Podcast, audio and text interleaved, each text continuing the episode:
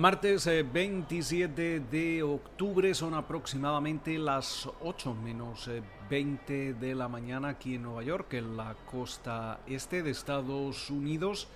Y vemos eh, cómo los futuros en Wall Street adelantan subidas que podrían llegar a alcanzar en estos momentos los 109 puntos en el caso del Dow Jones, el Standard Poor's 500 arriba cerca de un 0,4%, mientras que el Nasdaq eh, compuesto sumaría cerca de un 0,5% en una jornada donde vemos como el West Texas Intermediate se transa en los 38,98 eh, dólares el barril y la rentabilidad del bono americano a 10 años se sitúa cerca del 0,5%. 80%. Eh, en una jornada en la que todas las miras eh, están ya puestas en la próxima semana, en las elecciones del 3 eh, de noviembre, en un momento en el que vemos como alrededor de 64,71 millones de estadounidenses ya han votado.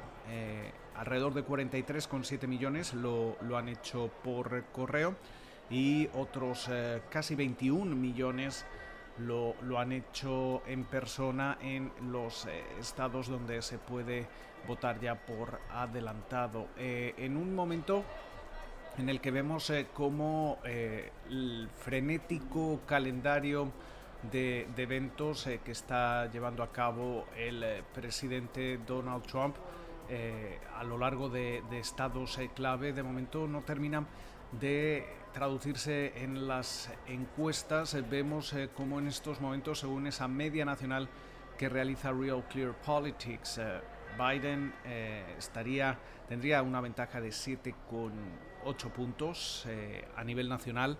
En los principales estados clave esa ventaja es de 4,1 puntos.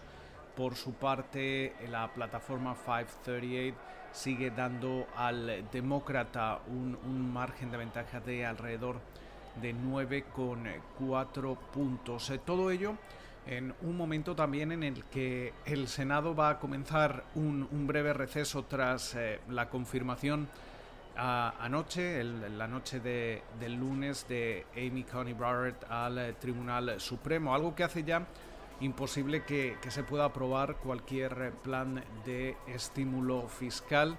Recordemos que las negociaciones hasta ahora entre la presidenta de la Cámara de Representantes, eh, la demócrata Nancy Pelosi, y el secretario del Tesoro Steven Mnuchin y también el jefe de gabinete de la Casa Blanca, Mark Meadows, hablaban de un posible paquete que podría rondar alrededor de 2 billones con B de dólares. Ahora la pregunta es si este se va a aprobar en ese periodo de, transición tras eh, eh, el resultado electoral, lo que se conoce como el lame duck eh, aquí en Estados Unidos, antes de que se tome posesión del nuevo, del nuevo gobierno a finales de, enero o si por el contrario se va a esperar precisamente a que haya un nuevo gobierno y se restablezcan las, eh, las dos eh, cámaras del Capitolio para eh, aprobar ese próximo plan de estímulo.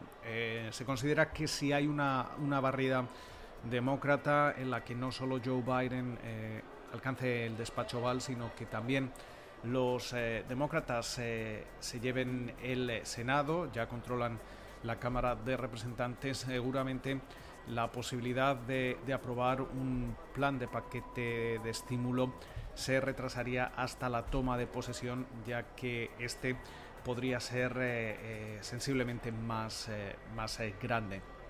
A la espera de lo, que, de lo que pueda ocurrir, de momento vemos una jornada en la que vamos a estar muy atentos a los resultados al cierre de la jornada de hoy de Microsoft va a presentar sus eh, cuentas eh, correspondientes eh, a los meses de julio y entre julio y, septiembre. esta semana también lo van a hacer otras grandes tecnológicas. El jueves precisamente le va a tocar el turno a Alphabet, a Amazon, a Apple y también a, a Facebook en una jornada donde también vamos a estar atentos a distintos distintas referencias macroeconómicas, como esos pedidos de bienes duraderos. también vamos a conocer ese índice de precios de vivienda, S&P CareLogic Case-Shiller, también la confianza del consumidor y el índice manufacturero de la Fed de Richmond. y a nivel eh, empresarial hay que, hay que destacar varias eh, noticias. Eh, entre ellas hemos conocido cómo AMD va a comprar shillings alrededor de 35 mil millones de dólares por esta operación. también se rumorea que las Vegas Sands, el, imperio de Sheldon Adelson, eh, además un principal eh, donante del Partido Republicano, está explorando la venta de sus casinos en Las Vegas, algo por lo que estaría buscando alrededor de 6 mil millones de dólares. Eh, también hemos conocido como un tribunal de apelaciones rechaza la prohibición inmediata para descargar WeChat realizada por el Departamento de Justicia. Eh, de Estados Unidos, algo que, indica que TikTok eh, podría correr la, misma suerte y seguir frustrando los intentos eh, de presión por parte de la administración Trump.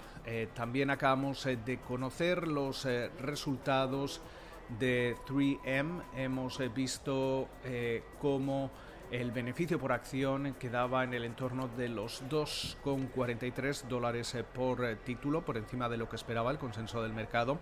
Los ingresos alcanzando los 8.350 millones de dólares, eh, también ligeramente por encima de lo que esperaba, esperaban los analistas.